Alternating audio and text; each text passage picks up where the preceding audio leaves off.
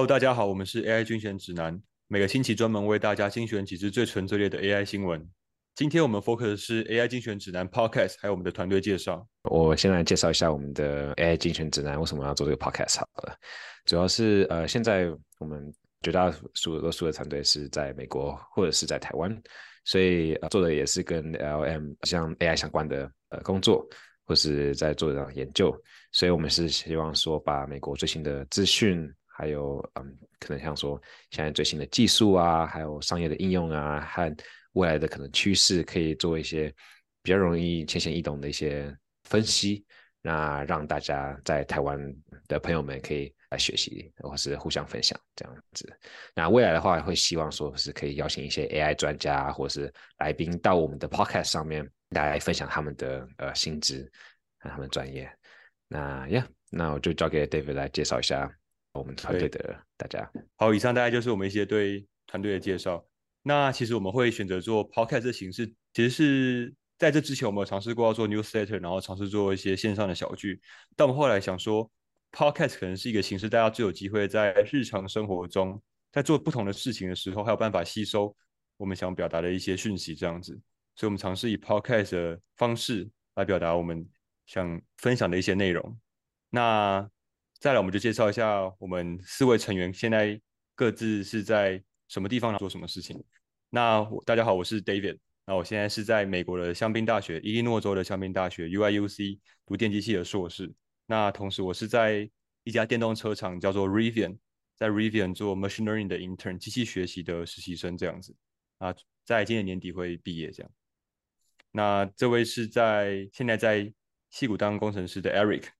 Eric，要跟大家介绍一下你自己。嗨，大家好，我是 Eric。我现在人在西雅图，但我我现在在帮一间在戏谷的一间大型语言模型的新创公司，呃，帮忙一些制作一些大型语言模型应用上面的产品。我们的公司最主要是想要让呃大型语言模型更加的简单使用，可以让更多一些不会 coding 的人能够轻松使用。更多的一些功能不需要经过呃所谓的 engineer，他们帮你制作一些产品，让你自己也有可以从从零到一个直接变成一个网络的页面，让别人也可以用你制作的一个产品。如果之后有机会分享的话，可以再跟大家介绍我们现在做的事情。对，其实 Ari 他们公司在做的事情就是把大家所谓了解的 Chat GPT，然后包装成另外一种更容易使用的形式，然后用嗯更简单的方式可以。呈现成一个产品出现在大家的生活里面这样子。那这位是 Runa，Runa 现在是在台湾的新创圈里面创业。那 Runa 要不要跟大家介绍一下自己？嗨，大家，我是 Runa。然后我跟其他人比较不一样，我现在在台湾跟大家是同一个时区的人类。我自己现在是在做新创，那我们自己公司在做的主要就是把脸书的社团单独拉一个功能出来，再结合其他的应用，比较像是给在地民众最及时在地资讯跟在地服务的一个，最近会上线。对，了解，所以就是有点像是提供大家 Face 一个 Facebook 以外的获取资讯的方式，一个获取资讯的平台。没错，了解了解。那再来这位是 Johnny，Johnny 现在是在美国的斯坦福大学读硕士，电脑电脑工程的硕士。Johnny，要不要跟大家介绍一下自己？Yeah，是，呃，我是 Johnny。啊，我跟 David 一样，其实就是呃美国伊利诺大学小米小学的读电机系的。那我是从那边毕业之后，现在在呃斯坦福大学读 Computer Science 的硕士。那目前是。会专攻在 AI 这方面，所以特别是像它这里也有很多课程，像是呃大型语言语言模型啊，嗯呃这样这些领域啊，这个是我现在的研究方向，可能会是嗯未来可能大家工作可能要学新的技能，是什么样技能应该要学习呢？或者是我们要怎么训练大家能够跟 AI 一起合作呢？这是我可能接下来要做的研究。对，那之后希望有机会也可以让分享一下 AI 跟教育是有什么样子的那个结合。其实 Johnny 之前在在上个月，在应该说在八月初有有主导一个算是新嗯，应该说是 AI in education，就是利用 AI 应用在教育教育场所的一个研讨会。这个研讨会的特色就是他们是由一群主学生主导介绍，主导来领导这个 conference。就你要要不要跟大家介绍一下这个 conference？Yeah, yeah，可以啊。呃，这个 conference 叫做 AIX Education Conference。那、大家有兴趣或者是教育领域的话，有就可以上网查询。那嗯，最其实这起因其实是我们观察到说，现在其实很多学生都在用像 ChatGPT 啊，或者很多 AI 工具嘛。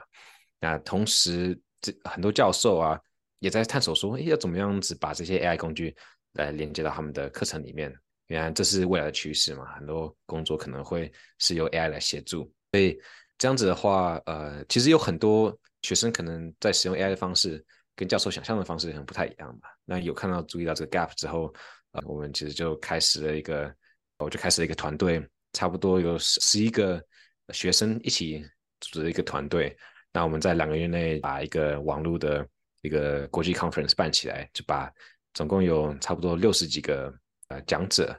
呃，有差不多大概五千人报名了，把所有的这些教育专家跟所呃对教育有兴趣的一些学者，全部都拉到同一个网络平台上面，让他们互相分享他们的 idea，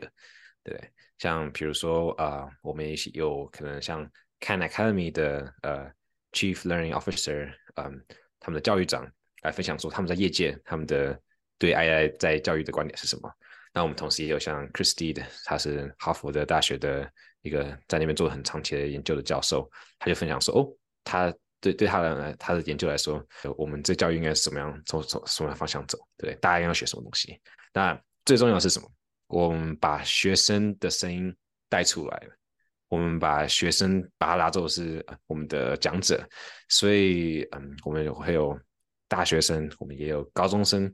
大家来分享说他们是怎么使用这些 AI 工具的，那他们对这 AI 工具的想法是如何？因为很多这其实是对教呃教职人员是很有帮助的。不知道说我们应该是怎么限制 AI，或者是我们应该怎么鼓励使用 AI，对不对？那有学生的这个 feedback 时候，其实是非常重要。所以，Yeah，还蛮成功。那我们有录影，还有一些 conference report，全部都是免费的，全部在网络上都可以看得到。那你譬如说刚嗯，Sorry，You can go。那那你觉得，嗯，那你那你觉得你在这个活动当中，你学到最最特别的心知是什么，或者是整体的趋势最主要是什么？Yeah，有有有几个点，呃，我最近刚好有整理整理了出来，我来我来看一下。我觉得其实有一个很大的一个重点是，现在教职人员很多人在讨论 AI，只是他们可能实际上没有没有没有办法花那么多时间在使用 AI 这工具，所以他们对 AI 的极限在哪里，或是能力在哪里，其实还有很多未知是未知的嘛。对，很多人其实大部分人像没有没有一直在常常使用 AI 这些工具的人，其实呃这个这个是一个局限嘛，对不对？所以基本上我们我们这个 conference 把大家的那些想法，大家使用很多很多人使用 AI 工具的经验带出来之后。大家看到说，OK，AI 能够到做什么，AI 不能够做什么。那了解到 AI 的这个框框之后，我们大概就可以了解说，那我们课程是大概要怎么样设计？对，我们要怎么样子来 measure 呃学生的学习方式，要怎么样子来教学生嘛，对不对？那因为在过去，其实大家在对未 AI 未知的时候是很恐惧的，对，他说哦，AI 会取代我的教教职人员的工作。或是 AI 会会取代，会不会有 take over the world，对不对？所以大家就很很怕嘛。那那反而比较就比较讲哦，全部都禁止。那其实呢会减缓 AI adoption，呃，把 AI 带入到教育里面的这个速度。那在这个速度减慢了之后，其实很多学生他们可能都用 ChatGPT，他们在写写功课，只他们不知道说，哎，我们的限制，我们应该哪部分是可以使用，哪部分不能使用，那哪部分是可以帮助我未来工作是有帮助的。所以我其实可以想象，嗯、我其实可以想象之后如果有用在教育里面用到 AI 的话，整个课程的走向应该是会更像是专题导向嘛。就据说在台湾的课程比较不像是美国，台湾的课程比较像是考试的形式。嗯、但我觉得在美国，应该不管是老师或学生，已经比较习惯一种在每个学期末会有一个 project，就一个大 project 要总结这个学期你学到的东西，应该还是会维持这种形式吧，或是甚至会更放大这种 project 的形式。或是甚至于是要求你必须用 AI 来加入到你这个 project，没错，应该是走这种趋势，对不对？Yeah, yeah，没错，就是现在大家想到说，OK，我现在有 AI 了，对，那我的功课或是 project 其实是可以要求学生做更多。对你原本可能商学的一个 project，你原本只是可能做一个 proposal，就是一个一个计划书。那现在你有 AI 工具，你其实可以把整个可能城市全部做出来，让呃使用者使用，对不对？这是完全不一样的一个，对不对？要求学生应用 AI，然后同时也是。让老师有个理由可以要求学生把专案做得更大，然后更完整。但其实反过来是感觉是对双方都是都是更好，学生可以学到更多，老师也适度的松手，然后让大家懂得去使用这些工具。这样，对对对对对，没错。所以所以其实现在呃，像 Eric 你刚刚讲的嘛，有什么样的 big takeaway？其实刚刚讲到的那个知道 AI 能力在哪里，这个是一个很很大的一个帮助嘛。那接下来其实就是这些教教职员要开始可能要测试 AI 在他们的的可能他们的课程里面，只要一部分，他们大部分讲法都说只要就改一丁点就好，或是测试一些些就好，对不对？来试看看说那个学生会怎么样反应。那除了在 implement 这些 AI 在你的那个学制里面，嗯，你很重要的一点是你要去跟把这个当做是一个主题，是大家都可以讨论的主题，对。就是不是说 OK，你讲 AI 就是哦，你是不是会，你是不是在作弊？对，那要把这当做是一个大家都可以帮讨论的主意，主动去跟学生讨论，了解他们在怎么使用 AI，那知道说 OK，他们分享的话，他们不会被惩罚，对，这样子的态度去讨论，然后说 OK，我们是要一起发掘 AI 怎么在我们教育里面，对，所以这个是另外一个很重要的一个点，就是主动的开始带出这些话题。跟学生，我觉得话题，我觉得 AI 其实这个蛮特别的，有些东西就是比起以前的电脑，以前我们在上学的时候，老师会说你不能电脑，不能够不能不能不能够计算机，因为其实计算机能够做到的事情，我也能够做到。但是换句话说，如果我都让计算机做我跟我能够做到的事情，那我就不懂得如何做到那件事情。嗯，但今天 AI 是完全不同的事情，就是 AI 做得到，已经是某种程度上是我做不到的事情所以变得像是。我怎么和 AI 合作？我怎么利用 AI 反过来在我的工作里面？我觉得他的思维应该不太能够用大家以前老师说你不能够用计算机，你不能够查资料，不能够作弊这种方式。对，因为基本上我们已经有点像是不是同一个 level 了。对我来说，嗯，呃，其实你讲到就是计算机，它是一个一个一个 metaphor，metaphor 中文来说，一样是形容这个工具，就让一个一个一个已知的一个模型，对不对？我们知道计算机。来来来解释 AI，其实有很多个不同的模型来可以来解释 AI。像 AI，它可以是一个工具，它可以是一个你的一个 consultant，一个 consultant，然后或者是教教教你的一个人，对不对？就是有不同的那个那个模型是可以来解释解释 AI 的。其实，在那个 conference 的那个那个讨论里边，就就有几个讲者就有提到这个，我们需要了各方面去理解 AI，而不是说 OK，它就是像计算机一样这一个工具而已。那其实有另一个点还蛮有趣的，是，嗯，你知道 Stephen Wolfram 那个 Wolfram Alpha 的一个创办人，对，他有讲到一个很重要的点，是我们是不是除了 AI 可以了解我们怎么思考之外，是我们也可以我们思考的能力是不是也呃，他们他介绍一个叫做 computational thinking，就像是计算机式的一个思考方式。我们呃，比如说在在在看一些像说问题啊，或者是在在解决一些问题的时候，我们是不是可以以一种 computational model 去来解释这些这些问题？那这样子的话，我们可以更容易的解释给 AI，或者是更解释给这些模型听嘛？那呃，我们在设计我们在更高层的那个设计解决问题的方式的时候，我们如果能够知道机器人是这样，电脑是怎么思考的话，那我们是不是可以更容易的去？讲解说 AI 能够做到什么，对它能够解决什么？那 AI 它以它知道以它它在收到这些指令，比如说是 computational thinking 的一种方式去解决这种问题的话，啊，它可能可以解决解决的问题是更多。对，我我我讲解可能没有那么清楚，不过我觉得大家可以看一下 Work from Alpha 的那个 Stephen Work from 的那个那个 Fireside Chat。对啊，我觉得 computational thinking 这件事有点蛮像是说，你今天是一个。Engineer 出身，或今天是一个了解机器学习的人，你在跟 ChatGPT 互动的时候，你就会把它想的是一个机器，就是一想的是一个模型，然后想它是一个自然语言的模型，然后你要怎么跟它互动，才有办法得到你要的 output，而不是说它就是一个只要收了我的钱的人，他就我不管问什么，他要给我我要的答案这样。你会用一种换种方式思考，说一个模型它会怎么消化我给的 input，给我我的我给的指令，反过来我该怎么给指令，他才会给到给我我想要的 output。因为不管是我没有付钱，我的结论就只是我想要我的 output，我想要那个 feedback。对，所以我觉得。Computational thinking 是个蛮特别的点，就是如果你真的了解模型的架构、模型的运作方式之后，你反过来在设计你的 prompt 的时候，你才有办法更 optimize 那个 feedback。对，但但其实我还有想到另外一点是，假设譬如说刚刚都有讲到一些 project，就是老师要怎么 evaluate 学生的课堂表现嘛。但譬如说 Eric 是读算是比较读实验性的大学吗？Eric 你之前的大学算是比较实验性的大学吗？对，算是算是。那譬如说，以以你这样的经验来讲，你会觉得说，哎，因为假设是我所理解的实验性大学，应该像大家一样，就觉得你们就不是用日常规的考试来衡量学生的分数。但如果如果你每星都不是用考试来衡量的话，那如果未来有 AI 要加进你们是这种实验性的大学，你觉得 AI 会用怎么样的形式来呈现在你们的课堂里面，或是呈现在你们的评分标准里面？我觉得 AI 算是一种挑战，也是一种不可避免的一个趋势吧。因为就是挑战来说，就是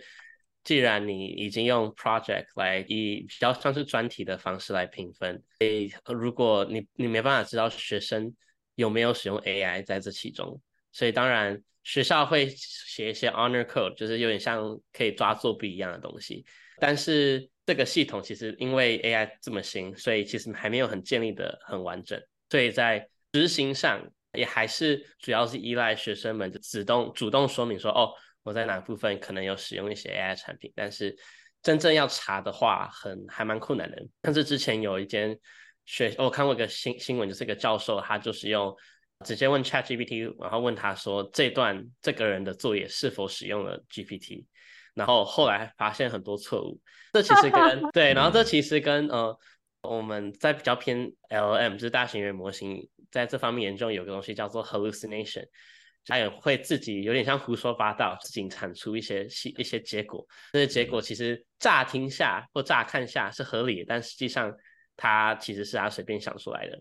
有很多因素会影响到这个东西，所以呃在这部分的话，AI 是一个挑战。但当然在另外一方面，就是也有很多研究就是在讲说 AI 如何解决很多。师资不够啊，或者是啊，想要让学生得到更及时的呃评 feedback，及时的就是评评量这样子，它是一个很好的媒介。尤其是这种有很多有是非的那种问题，或者是有一些一些比较复杂的东西，它你可以一直不停的问 AI，它可以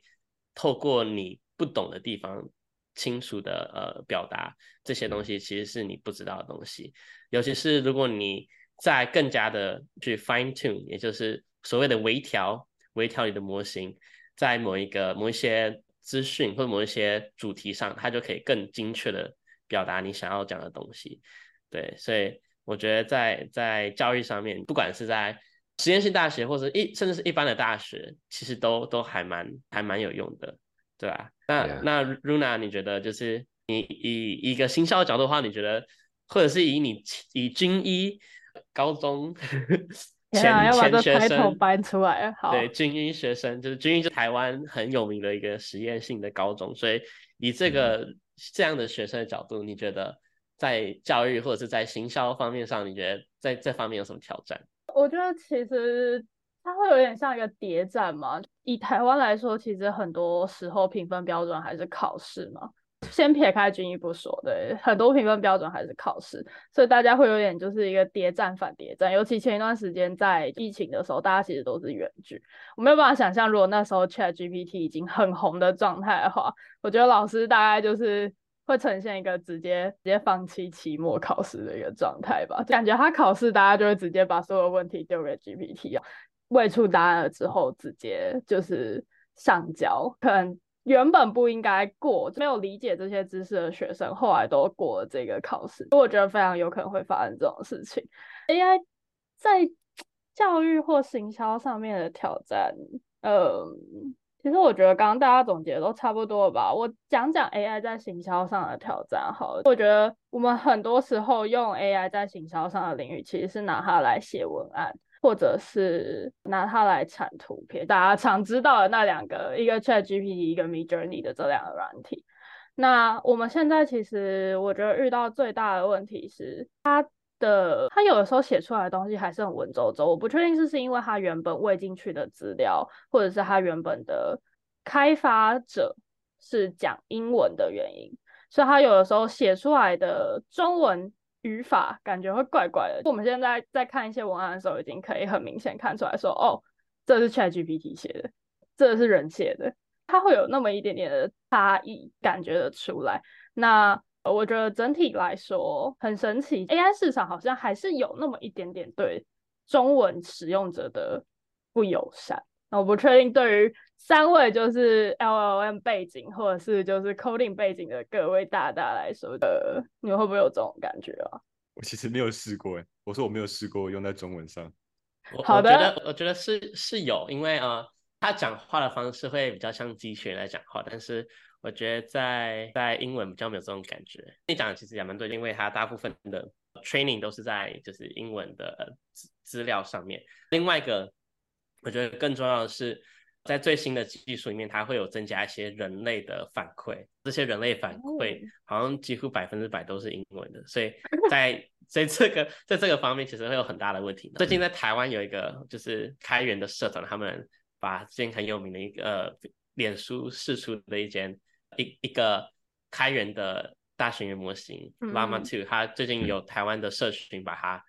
翻译成中文，所以希望就是还是需要一些借有开源的一些力量，毕竟台湾没有没有一间公司有不惜重本可以训练这些模型，那有这些资源可以训练这些模型。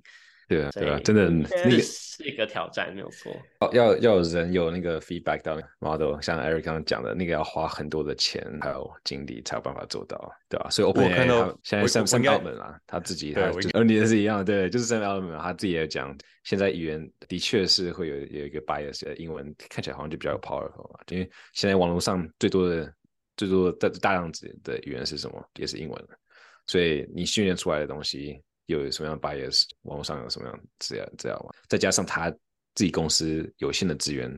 能够现在局限就是可能呃英文投全部投注在英文上面嘛？David，这是你刚刚想讲的吗？就是一样吗？没有，结果不是。我我要讲的是刚刚 刚 Eric 不是讲到说，其实就是台湾不在有点像是在做中文版的那个老妈吗？你刚说老妈妈对不对？对，老妈对对。但我说。光是连 OpenAI 这么大的公司，这礼拜都有新闻说他们快破产了。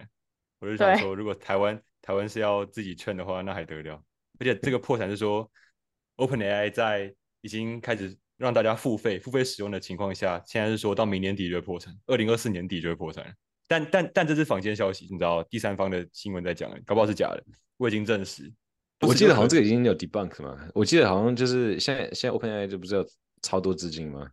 我我记得之前带的人算了，但它里面提出来的，对它它里面提就是这个新闻，我们下礼拜可以讲一下。它这边这里面提出来，OpenAI 每天需要用来运算让电脑跑起来这些经费，或是在 fine tune 的这些经费。虽然说 OpenAI 吃得消，但我不觉得 OpenAI 以外的公司，应该说美国的巨头以外的公司有人吃得消这个这个预算，这样对吧？其实我觉得我们还有很多可以讲的，譬如说军医他最近在台湾办的。AI 教育年会，AI 未来在教育，AI 未来在行销，还有一些最新发展的技术，我们未来都可以再谈。那感觉我们这一拜可以先到这边，那我们下一拜再跟大家再见面。好，那大家先这样，我们未来再见，我们下周再见，拜拜，拜拜，拜拜。